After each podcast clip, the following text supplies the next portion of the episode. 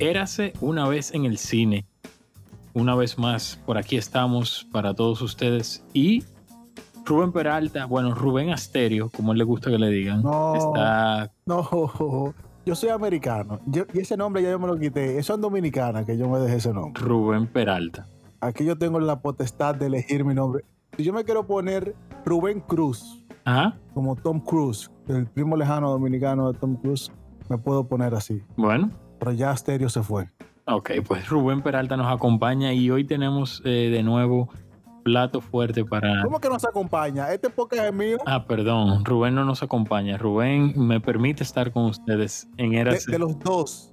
Rubén me permite estar con ustedes en Érase una vez en el cine. ¿Qué lo que te pasa, Hugo? ¿Tú, tú cenaste ya? No, no he cenado aún. Sí, se nota. Rubén Peralta, ¿cómo estás? Yo, excelente, hermano. Qué bueno. Y tú por allá. ¿Y el frío? El frío se está yendo, pero lo que queremos que se vaya es este endemoniado virus que ha puesto al mundo entero en jaque como si se tratase de una película de ciencia ficción. Mira, y es real, porque yo lo viví de cerca. Mi hermana está en el hospital ahora mismo, ingresada por COVID y neumonía en ambos pulmones. Y, y- y me sorprende cada vez que yo veo estos videos de la gente reuniéndose en la calle y celebrando y fiestas y lo otro. Y lo veo en Dominicana. Aquí, que es Estados Unidos, que es un país poderoso y que tiene más, mejor sistema de salud que muchos países latinoamericanos, estamos pasando mucho trabajo por falta de, de espacio y material, etcétera, etcétera, etcétera. Entonces yo no me imagino cómo sería Recursos. si en Dominicana, Sí. y quiero enfocarme en Dominicana, que es de donde vengo, si eso se sale de control, aunque está un poco salido de control por la cantidad de muertos con respecto a los casos, pero yo pienso que hay mucha responsabilidad de nosotros como dominicanos. Pero aquí se habla de cine. Sí, vamos a hablar de temas más agradables y hoy tenemos a un invitado, Rubén. Presenta a nuestro invitado de este podcast número 25. Mi amigo Álvaro Carretero de la Fuente. Álvaro es productor, publicista, tiene ya mucho tiempo en, en la industria cinematográfica y tiene mucha, mucha experiencia. Así que Álvaro, bienvenido. Muchísimas gracias, muchísimas gracias por tenerme en vuestro podcast. Rubén, Hugo, encantado de estar aquí con vosotros. Y gracias por la invitación. Eh, muchas experiencias, pero bueno, muchas más que vendrán. El placer es todo nuestro, Álvaro. Yo viendo tu currículum, Álvaro, tú has escrito, has actuado, has tenido producción de diseño, producción de arte, has producido y has hecho publicidad de películas. Brother, a ti te gusta el cine, entonces. Me, encanta. Yo, yo, yo respiro para el cine, pero me hace mucha gracia que hayas notado que yo, que yo actúo o que escribo, si bien esos son más pecadillos de cuando la carrera o un poco antes. Sí, nos lo pasamos muy bien. Por ahí hay algo. Veo que has hecho tu labor periodística encontrando esas joyitas, Sí. pero eso mejor que se quede, que se quede ahí, que se quede ahí. No es país para zombies. Oh, efectivamente, efectivamente. Eso fue un corto cuasi viral en la época que eso no se llevaba, pero prefiero que se quede en la oscuridad de YouTube. luego, luego, si queréis, hablamos un poco. Oh, Dios mío, esa no la he visto venir, Rubén. Entre nosotros tres habemos dos actores. Ah, no desconocía eso. Sí, sí, el otro es Wannabe. Yo solo miro desde la acera del frente. Pero madre mía, me, me has descrito como, como un hombre del renacimiento casi cuando realmente eso fueron un poco primeros tanteos en, en esta industria maravillosa que, como bien habéis dicho en la introducción, ahora lo está pasando bastante mal, como todos. Y curiosamente, aunque no lo parezca, hace mucha falta desconectar con, pues, con cine y con cultura. Es así. Siguiendo por esa línea, tú que eres publicista y estás viviendo ahora en Los Ángeles, ¿cómo afecta a ti, a la industria de la promoción de películas, con esto del coronavirus y cómo tú ves el futuro y cómo crees que pueda resurgir la industria del cine? Bueno, vamos un poco por partes. Gracias a Dios, Los Ángeles, en el gran esquema de lo que es los Estados Unidos, es de las zonas que curiosamente mejor lo está haciendo en toda esta escalada. Tanto el alcalde Eric Garcetti como el gobernador de California tomaron medidas bastante antes que Nueva York con bastante sentido común en lo primordial que es ahora, que yo creo que es la seguridad y la salud pública. Sí. Y yo creo que eso es lo más importante. Sí que es verdad que la industria en general, toda la industria audiovisual angelina, quizás salvo el desarrollo, está absolutamente parada ahora. O sea, no hay un rodaje, todas las agencias, todos los estudios, un montón de compañeros que son freelance, que trabajan basado en proyectos, como, yo también incluso, están en casa tratando de ver qué está pasando, ¿no? Y un poco con una sensación de inutilidad, en parte de decir, bueno, no podemos hacer nada salvo quedarnos en casa. Son días de mucha incertidumbre, eso no hace falta que venga yo a decirlo, en, en todas las industrias, pero la nuestra precisamente al ser tan variada y tan amplia, evidentemente, pues ya os he dicho, desarrollo, mi mujer trabaja en desarrollo, ella sigue trabajando en remoto, pero ya si vamos a la parte mía de marketing y relaciones públicas, es de las partes que más están sufriendo. Incluso estudios como Lionsgate o Disney ya están enviando a gente a casa, aunque sea pues con los beneficios médicos, pero sin sueldo. Sin paga. Sin paga, efectivamente. O sea, está sufriendo. Y lo que es mi trabajo en particular, nosotros somos una agencia boutique. eh, yo trabajo en Public Relations, eh, JJPR, desde hace ya seis años. Creo, Rubén, pudiste conocer a mi jefe en Toronto, es, es un tipazo. Sí. Y bueno, nos está afectando porque si bien nosotros, nuestra especialidad más grande son eh, la War Season, o sea, la, la carrera, y más la carrera de Oscars, más que televisión, Oscars y Globos de Oro, menos mal que esto, por así decirlo, empezó todo después de, la, después de los Oscars de este año. Pero en la temporada que estamos ahora, que sería temporada de festivales, hoy es 15, el 15, Mañana es 15, sí. mañana empezaría, hubiera empezado Tribeca Tribeca, correcto, sí. y seguramente hubiera estado allí con algún proyecto. Yo estaba en el Festival de Miami, Rubén, no- nos cruzamos porque se canceló todo y la segunda mitad nos tuvimos que volver todos. O sea, está siendo catastrófico para una agencia como la mía en cuanto a que pues no hay festivales en los que acudir y un montón de reuniones y de planes que se hacen estos meses de cara al futuro no están sucediendo, porque evidentemente la gente tiene que pensar en cómo va a producir esas películas, cómo va a financiarlas y cómo se va a desarrollar absolutamente todo. Y veremos qué pasa de cara a la siguiente temporada de premios, la temporada 2021. Eso es un poco el panorama general, cómo lo vería yo ahora, chicos. Álvar, en sentido de tu expertise en el área de, de publicidad y más adelante entraremos en los proyectos que tú has trabajado, pero me gustaría que tú a nuestro público le dieras tal vez a tu entender un ejemplo o cuál consideras tú que es un modelo ideal, cuál película sería un ejemplo ideal de lo que ha sido una labor de mercadeo, como tú bien refieres, de cara a esa temporada de premios y temporada de circuitos de festival. ¿Cuál película tú dirías, mira, me encantó la estrategia de aquella película porque hizo esto, se salió del cajón y lograron esto y esto? Si es que tienes alguna como de referencia, vamos a decir, paradigma. Sí, tenemos películas incluso que hemos hecho nosotros, algunas más independientes. Por ejemplo, en nuestra agencia ha trabajado durante muchísimos años con G-Kids, que es una distribuidora de animación basada en Nueva York. Ok. Que es el estudio distribuidora de animación independiente más importante de Estados Unidos en respecto a nominaciones al Oscar, porque compran básicamente todo tipo de proyectos japoneses y europeos, ¿no? Ok. Y en los últimos 11 años, pues han conseguido unas 12, 13 nominaciones al Oscar. Wow. Y con presupuestos mucho más modestos que un Pixar o que otras productoras de animación. Entonces yo siempre he admirado mucho cómo ha trabajado G-Kids y qué libertad, qué manera de hacer las cosas pues cómo nos han dejado operar, ¿no? Un poco llamándolo David contra Goliat. Y por ejemplo, tanto en Los Ángeles, desde hace unos años, se les ocurrió la idea de crear Animation is Film, es un grandísimo festival a imagen de Annecy en Francia. Para quien no lo conozca, es el festival de animación más importante del mundo. O es buscar otras maneras de promocionar contenido de calidad sin tener los presupuestos mastodónticos que puede tener un estudio o un streamer como Netflix o Amazon o Apple, ¿no?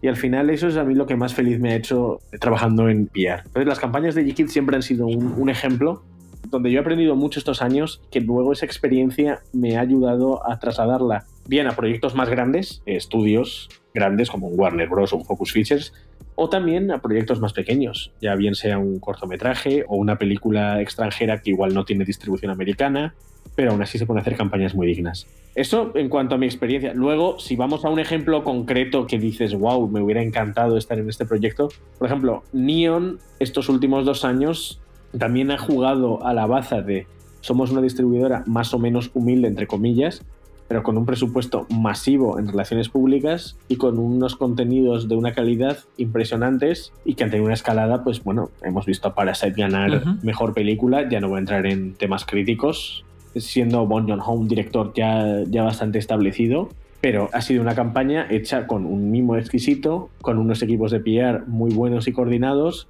y con un presupuesto francamente pequeño en comparación pues, con compañías antes mencionadas. Ahora que tú mencionas presupuesto, Álvaro, ¿qué de cierto hay en ese, nosotros decimos en ese run run, en esos comentarios que hay al margen de todo, de que para ganar el Oscar, esa campaña, o sea, necesitas tener un buen respaldo económico detrás de la película para conseguir primero la nominación y luego, pues, lograr el premio en la gran noche. Eso es cierto, o sea, es cierto y sí que es verdad que en los últimos años los presupuestos se han incrementado en absolutamente todas las categorías. Ok. O sea, es decir, cuando yo empecé a hacer esto, que tampoco fue de tantos años, hace siete temporadas, con un presupuesto de seis figuras bajo, podías incluso lograr un Oscar en ciertas categorías especiales. Incluso una mejor película extranjera, un documental, estamos hablando de eso. Luego, a medida que entran diferentes players, diferentes compañías con ganas de competir también a lo grande, porque tenéis que pensar que hay ciertas compañías que la entrada a legitimarse en esta industria es a través del reconocimiento de sus compañeros. Por eso se justifican también los presupuestos tan grandes. Pero yo sigo pensando que la calidad de la película muchas veces, o sea, no muchas veces, siempre sigue siendo un factor espectacular. Es decir, puedes gastarte millones en películas y luego darte cuenta, ya sea por reacción del público en general o de la crítica o de los votantes, pues que esa película igual no va a ir a ningún sitio por mucho dinero que te has gastado. Un ejemplo que voy a poner, sin ánimo de... Son compañeros que aprecio mucho, la película Cats de Universal. Es una película que desde el primer momento, cuando se vieron los primeros pases en Cinemacom, en Vegas o antes, se planteaba como una película de premios. O sea, de hecho estuvo en las páginas, igual Rubén lo vio, estuvo en las páginas de For Your Consideration del estudio y cuando se dieron cuenta de que eso era el Hindenburg, pues lo quitaron a toda velocidad. Sí, y te puedo decir incluso que a nosotros, como yo soy miembro de varios sindicatos, a mí me llegan emails de cada uno de ellos. Y la primera semana con CAT fue increíble. Te mandaban el link, te mandaban regalos, te mandaban cosas. Y de repente, cuando la película se estrena, que comienzan los comentarios de burla, de incluso desde el estreno de la película, desde el primer pase de prensa, que yo la vi aquí y todo eso, se desapareció. La película se desaparece. No llega un email más. Los For Your Consideration desaparecen. Para mí fue como, como, como que yo dije, señores, sabemos lo que tenemos. Vamos a sacar esto de aquí corriendo. Efectivamente, fue exactamente como lo has descrito y al final muchas veces eh, son cálculos, porque muchas veces ya los propios estudios saben que tienen o más o menos que apuestan. Hoy día ya sabéis que cada vez se toman menos riesgos y una película son empresas, hablo de las películas de estudio, son películas con muy poco margen de maniobra a la hora de operar con ellas, porque claro, hay tanto dinero, hay tantas decisiones, hay tanta ¿Qué poder tiene al final un director o un productor principal? Pues hay un montón de filtros. Pero es curioso que apostaron por ella desde un principio de esta puede ir a premios, porque hay muchísimas películas que de entrada ni siquiera llegan a ser consideradas para premios y ni de locos se plantea así. No sé si me explico. Lo que pasa es que se consideró para premio porque es Cats, es uno de los musicales más conocidos y más famosos de Broadway.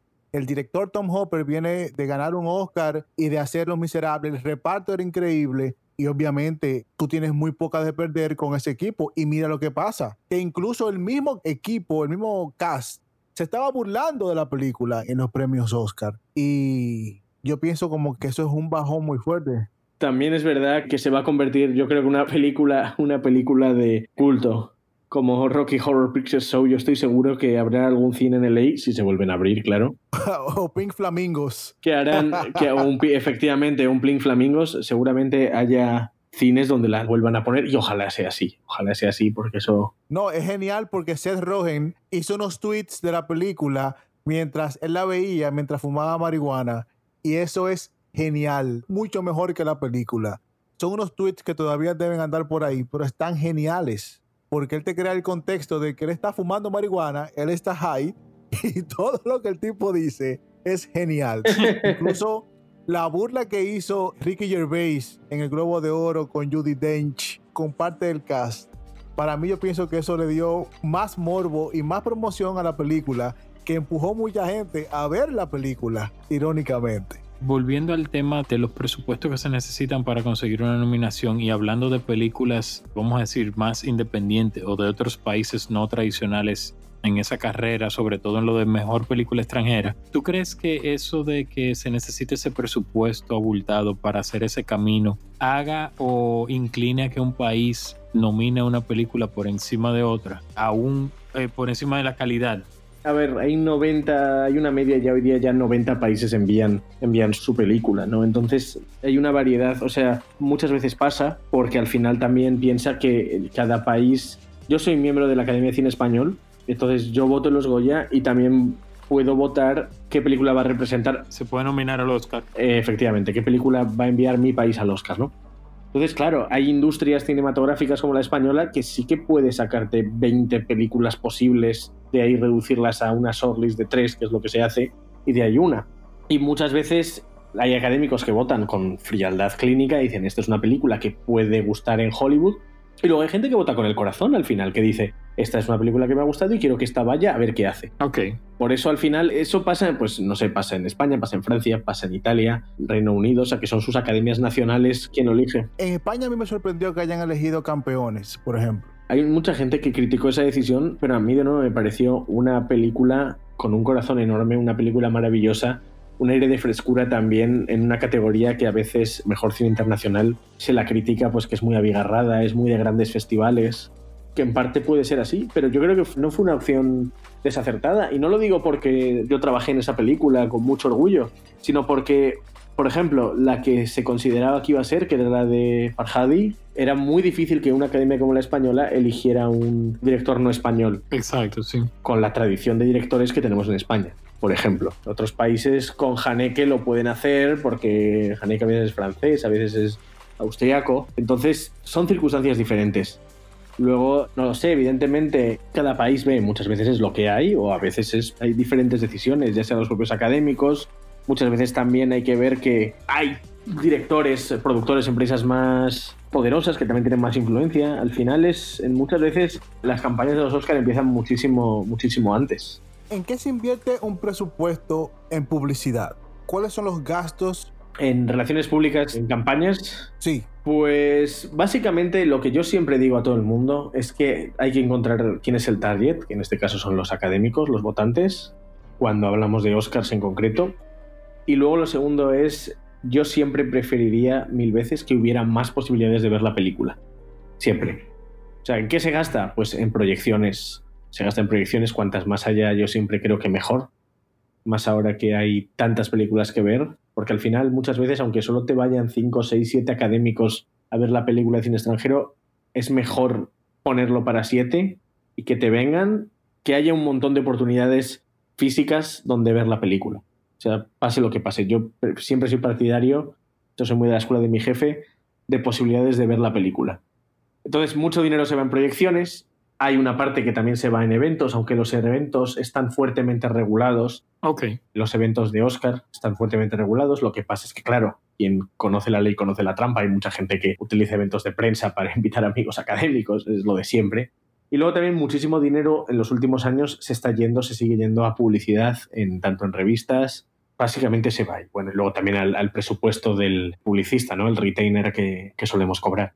También hay que tener en cuenta una cosa, en cine internacional depende muchísimo que la película tenga un estreno norteamericano, porque históricamente tu campaña de Oscars va a funcionarte como una campaña de promoción cruzada espectacular. Si tú tienes un estreno en septiembre, octubre o noviembre, te va a venir perfecto porque puedes hacer un estreno normal con tu gala, con tu evento e invitar también a votantes. O sea, hay muchas maneras de, de hacer las cosas y bueno, también lo más importante, vuelvo a repetir, es que la película tenga algo. O sea, tenga, tenga algo. O sea, hay muchos países y bueno, siempre hay sorpresas. ¿Qué opinión te merece los eventos recientes, o bueno, de unos meses atrás, de la renuncia masiva de los empleados de Cahiers du Cinéma, ese, esa prestigiosa publicación francesa, precisamente por la compra del medio de un nuevo grupo empresarial? Ese nuevo grupo tiene grandes productores de cine, sobre todo franceses, y por lo que se asume un conflicto de intereses en la publicación. ¿Qué te parece a ti desde el punto de vista, obviamente, de tu trabajo y lo que mencionaste del que conoce la ley, conoce la trampa en el tema de cómo se mueven las influencias en el mundo del cine? Más que un tema de influencias, lo que yo veo de cara a las publicaciones, para mí no hay nada mejor que encontrarme un reportero que ama el cine. Eso es lo mejor que me puede pasar. Eso es lo que muchas veces más feliz me hace. Un tipo que me diga, voy a ver esta pequeña película europea o incluso latinoamericana o asiática que no tiene distribución y que está en esta carrera porque me interesa verla y voy a intentar venderle a mi editor un artículo. O sea, el día que eso pasa es un día maravilloso. Yo no voy a tener ningún problema en una película de estudio o en una franquicia enorme conseguir prensa para lo que sea. ¿Y por qué os cuento esto? Porque al final, tristemente, cada vez más la gente lee menos este tipo de revistas, la gente considera un lujo suscribirse a este tipo de publicaciones como un Cahiers du Cinéma o otras revistas parecidas y esas revistas precisamente las fundaron entusiastas del cine, de los medios, pues del séptimo arte. Y sí que es verdad que, claro, está muy bien el arte, pero al final también hay que buscar rentabilidad, hay que buscar publicidad, hay que buscar llenar contenidos, hay que pagar a la gente. Y claro, el mundo está cambiando muy rápido y ya tristemente el cine se está volviendo, tristemente, el cine como, cuando hablo de cine hablo de salas, hablo de la película, del largometraje, se está convirtiendo en algo cada vez tristemente un poco como la ópera. Salvo las, por supuesto, las grandes superproducciones, el cine, el cine se está convirtiendo en un arte ya no tan popular. Ahora ya esa popularidad pues está en las en el contenido, está en las series per se. Entonces, en un caso como una revista como Cahiers, que siempre se ha percibido a veces como una revista también muy intelectual, entiendo que estos escritores hayan, y siendo Francia un país también tan romántico, tan dado a este tipo de razones lógicas, entiendo su postura desde ese igual punto de vista romántico de amantes del cine, que tienen miedo que su publicación simplemente se convierta en una publicación que tiene películas o contenidos audiovisuales como podría tener marcas de coches, marcas de carros. Es decir, tienen miedo igual que les digan qué escribir porque tal distribuidora o tal estudio o tal cine va a poner dinero aquí o allá. Entonces, desde el punto de vista, en España tuvimos un caso similar con la revista Fotogramas, que la compró un grupo más grande y en este caso, más que renuncia, creo que despidieron a la oficina en Barcelona, donde estaba allí toda la redacción. Esto se está viendo en muchos lugares. Eh, cada vez hay menos periodistas freelance o incluso periodistas que puedan escribir de lo que quieran. Ah, sí. Los freelance cada vez están más arrinconados en ciertos sectores eh, y al final los encargos que llegan suelen estar unidos a publicidad o anuncios. O sea, esto también es un problema. Pero bueno, es tristemente un poco hacia donde vamos y supongo que tenemos que, tenemos que adaptarnos. Por eso se contaba que cada vez que yo encuentro un periodista que realmente puede seguir hablando de lo que a él le gusta, eso es un privilegio y, y bien extraño. Como igual también respeto que me pueden decir, no, no voy a escribir sobre esto porque no me gusta. Eso también es algo que, pues claro, muchas veces no es tan fácil. Parte de la filmografía que veo que tú has trabajado está de Martian, que a mí me gusta muchísimo y me gusta el libro también, y fue una superproducción. Cuando tú tienes una superproducción así tan grande, dirigida por Ridley Scott, Matt Damon, Jessica Chastain, etcétera, etcétera, etcétera, ¿cuál es el foco principal de una superproducción como por ejemplo The Martian? buscar premios, buscar que la gente la vea. ¿Cuál es el foco mayor cuando tú tienes en tus manos un gran proyecto como este March? Bueno, pues cuando nos toca trabajar, cuando tenemos la suerte de trabajar con, porque también efectivamente a veces cuando son compañías tan grandes tienen muchísimas ventajas, ya que hay ciertas cosas que son, hay una mentalidad muchísimo más corporativa. Y en un proyecto como este, como de Martian en concreto, nosotros os recuerdo que somos una agencia pequeña y cuando nos contrata Warner Brothers, cuando hay una campaña de Oscars, un estudio como Warner lo que hace es contratar a diferentes compañías para que se encarguen de diferentes partes de la campaña. O sea, sería imposible. Nosotros tendríamos que estar toda la temporada igual para una película y aún así necesitaríamos gente. Entonces, en un proyecto como este, a nosotros un estudio nos dice, bueno, vosotros os vais a encargar de outreach de votantes vais a ayudarnos con los eventos, tenéis prácticamente muchísima gente de la academia, muchísima agenda que confían en vuestro criterio, que saben lo que hacéis, saben qué tipo de películas lleváis, qué acceso podéis tener. Entonces te contrata para decirte, bueno, necesitamos que este perfil de académicos venga a los eventos. Este fue en este caso concreto, ¿no? Y una vez en The Martian tuvimos un evento que hoy día ya, con esas reglas que cambian, sería totalmente impensable en la academia. The Martian en concreto, donde, jolín, yo tenía 24 años, conocía a Ridley Scott, a Matt Damon, me pusieron de la mano de Ridley Scott y me lo llevaron paseando por toda la sala del Four Seasons en Los Ángeles, es algo que no se olvida fácilmente. Y básicamente, pues es eso, es básicamente pues un poco ser un poco a veces el filtro con tantos académicos, con tanta gente y con el talento. Estás tú con su publicidad personal y tú sabes exactamente a quién le tienes que presentar y por qué. Pues tal académico que igual está en below the line, o sea, quiere hablar con Riley de, temas de fotografía, otro quiere hablar de temas de sonido, otro quiere hablar de maquillaje, otro quiere hablar de VFX porque al final, el below the line, la gente de craft, arts and crafts, siguen siendo el, alma de la academia. Que la gente no lo ve así pero es donde realmente están los votos. Y entonces, en eventos tan grandes, de películas tan grandes, en nuestro valor como agencia es las listas que llevamos y, el acceso que, podemos tener a la hora de mover al talento por las salas, ¿no? Luego, igual, otras películas grandes te encargan, bueno, queremos que traigáis este evento solo actores. O en este evento nos vamos a centrar en la música. Entonces, pues buscad gente de sonido, otros compositores, e incluso si conocéis prensa eh, súper especializada, traedles también. Funcionan por ahí los eventos. También hay que ver, de nuevo, volvemos al punto de presupuesto, donde hay estudios que pueden hacer cantidad de eventos, otros pueden hacer menos, otros deciden programar de acuerdo al estreno de la propia película. Es, así es básicamente como va en el tema de eventos. ¿Hay alguna película que no haya recorrido ese camino tradicional? Y en eso me refiero a que no haya hecho eventos, que no haya hecho innumerables screenings y haya terminado con algún premio en la academia, de los Oscars me refiero. Sí que hay, en categorías especiales donde no es tan importante ese tema, porque al final la academia sigue siendo eso, gente muy experta, que es la que decide las nominaciones, y hay un montón de películas y de categorías, sobre todo las categorías técnicas, donde el gran público en general, hasta que se llega a la nominación, por así decir, no te sabría distinguir muy bien. Por ahí la polémica de sound editing. Ahí mismo quería llegar contigo, mira qué bueno que lo traje a colación. Mezcla de sonido y edición de sonido. ¿Por qué? Eso. Eh, ese tipo de cosas. Yo os voy a dar la respuesta que me dio un editor de sonido brillante. Vamos a ponerlo con la de este año, que ganó Ford versus Ferrari, ganó edición de sonido y creo que mezcla de sonido lo ganó la de 1917. O al revés, pero estuvieron divididos los premios. Pues un académico que era... Hubo académicos de, gente del branch de música y todo eso, y de sonido, perdón, se lo tomaron muy mal que dijeran que había que unificar los Oscars para ganar tiempo. ¿Y qué recuerdo? ¿Cómo fue aquello? Sí, un académico que era editor de sonido me dijo, bueno, yo sigo esperando que la gente me hable de la diferencia entre edición y dirección.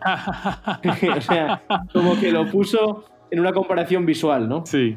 La gran mayoría de académicos, que igual son guionistas o son que no hayan tenido un interés tampoco de entender, porque no tienen tiempo, otras categorías, no saben muy bien la diferencia entre las categorías. Yo tampoco me considero un experto en ese tipo de categorías. Pero ¿qué pasa? Cuando ya llegas al voto general, por eso muchas veces la gente vota la misma, porque dice, bueno, pues como suena. Claro. Pero son categorías muy específicas que elige un comité en concreto. Luego, otro ejemplo de eso, que a veces pasa, pero muy rara vez, porque es una categoría que nosotros dominamos mucho y hemos hecho Hemos ganado el Oscar dos años seguidos con ella, que es el corto, el cortometraje de acción real, el live action short film. Por ejemplo, este año hubo un nominado, eh, que era una película fantástica, que se llamaba Sama, eh, quiero recordar. Sí, Sama. No, For Sama fue documental, que fue nominada. Pues Sama fue documental, perdonad, eh, voy, a mirarlo rápidamente, no quiero. Oh, live action short, ¿te refieres? Sí, exacto. No, no fue Sama, perdonadme. Sama fue efectivamente documental. Normalmente también muchos de los cortos pasan por festivales muy prestigiosos. Y Saria, Saria es el que os quiero contar. Saria. por ejemplo, fue un cortometraje que además lo dijeron los creadores en el QA, no trabajamos en él. Saria fue un corto que hicieron una ronda calificatoria en cines para presentarlo a los Oscars y creo que ahora siguen haciendo festivales. Cuando muchas veces suele ser al revés. Un corto llega hasta lo más alto porque ha empezado haciendo muchos festivales grandes y gana alguno grande, que es Qualifying. Eso es un, un ejemplo. Pero es verdad que corto sigue siendo una categoría muy especial y muy diferente, aunque ya hay cada vez hay presupuestos más grandes. parte de lo que hemos conversado también es que tú has trabajado la promoción de las películas dominicanas que son seleccionadas para el Oscar. ¿Cuál, sería, ¿Cuál es el foco siempre cuando tú tienes una película extranjera? Porque recuerdo muy bien que en la temporada pasada tú me hiciste muchas invitaciones a ver películas, incluso una que quedó nominada, yo creo que fue Corpus Christi, que no recuerdo de dónde es, pero... No, no, no, nosotros no trabajamos en Corpus Christi. Nos hubiera gustado mucho, eh, la estuvimos persiguiendo unos cuantos meses, pero no, no, Corpus Christi no fue nuestra. Pero mira, por ejemplo, República Dominicana, José María Cabral es un director que va a ganar un Oscar algún día. O sea, yo es algo que sé, porque es un tipo que tiene un talento innato, es un tipo que respira cine, es un tipo carismático, es un tipo brillante y es un tipo que lo da todo. Y ya veréis, yo creo que de aquí a unos años su agente o quien sea le seguirá dando la oportunidad y encontrará una película enorme. Desde aquí, si nos escucha, le mando un abrazo. Él lo va a escuchar, créeme que sí. Pero espero que sí. Pero, por ejemplo, José María, que yo he tenido el honor de trabajar con él, siempre ha traído películas muy buenas, porque las películas de José María sí que despiertan mucha atención, tanto el proyeccionista como Carpinteros. Carpinteros, que fue una película que estuvo en Sundance.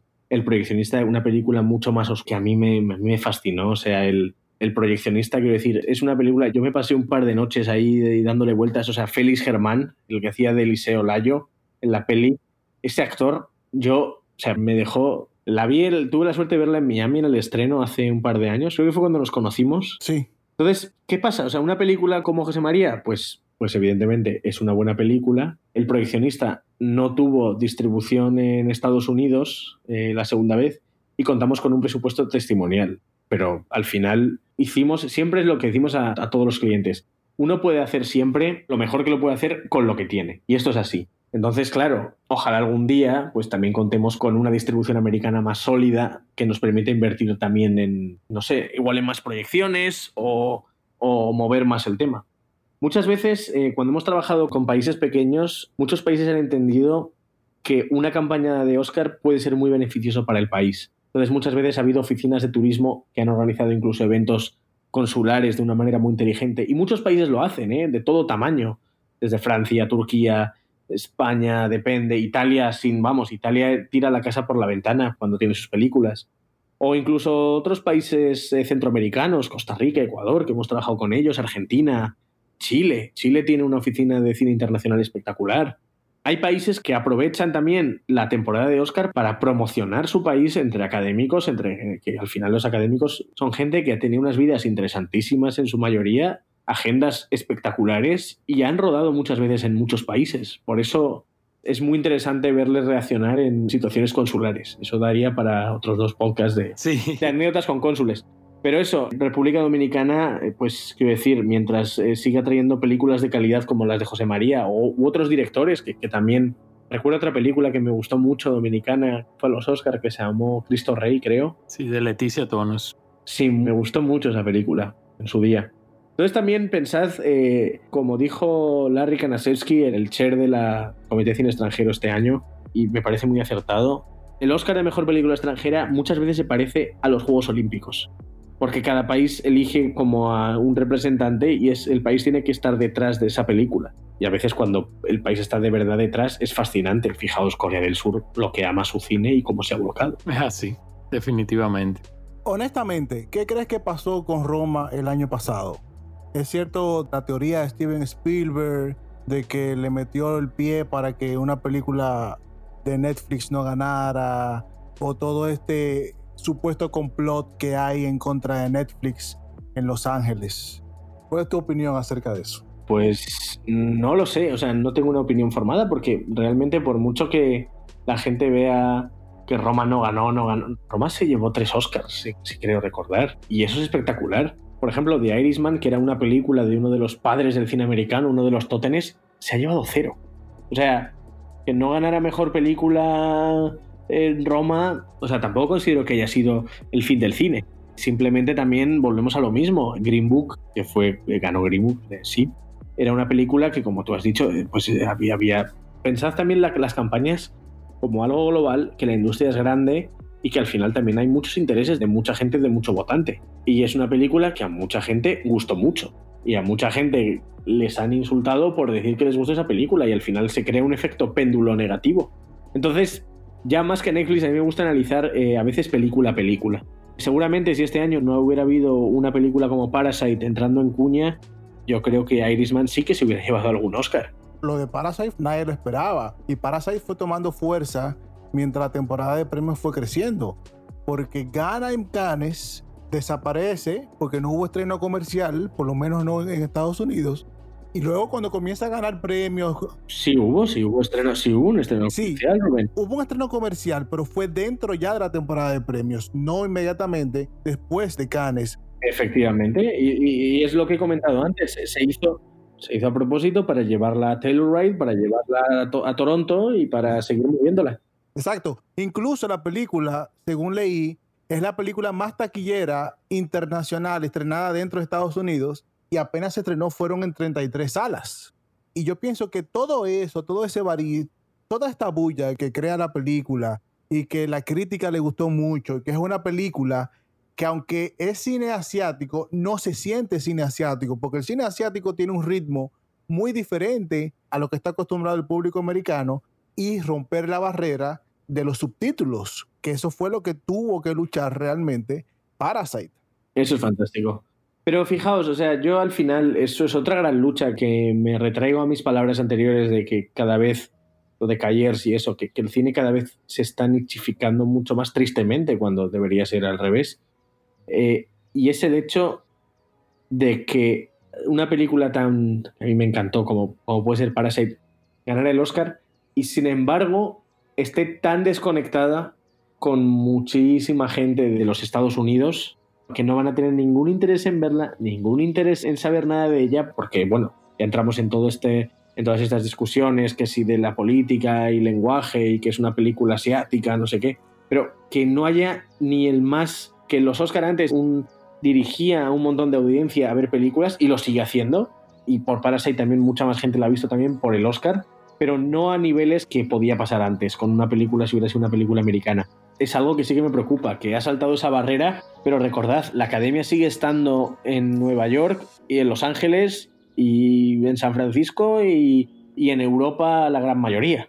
O sea, la academia no está en Mid America, la academia no está en un montón de sitios de los Estados Unidos. Y eso, pues bueno, es un poco triste. Debería ser una película que tenía que haberse estrenado como se estrenó Ford vs Ferrari. Ah, pero claro, muchos exhibidores hubieran dicho, no la voy a poner tanto porque voy a esperar a que gane el Oscar para abrirla en más salas. Y me hace mucha gracia porque si lo pensamos, toda la vida hemos oído que si el cine americano coloniza tanto las salas europeas, las salas de Latinoamérica, las salas asiáticas que no podemos ver cine nacional, se ha dicho de España, se ha dicho de... De Dominicana. Dominicana, efectivamente. Y ahora fíjate, ¡pum! Les ha, les ha como que les ha pasado a los americanos con una peli asiática. Sí, realmente. Álvaro, todo un placer de verdad conversar contigo. No sé si te gustaría decir algo a esos cineastas en ciernes que nos escuchan y escuchan el podcast.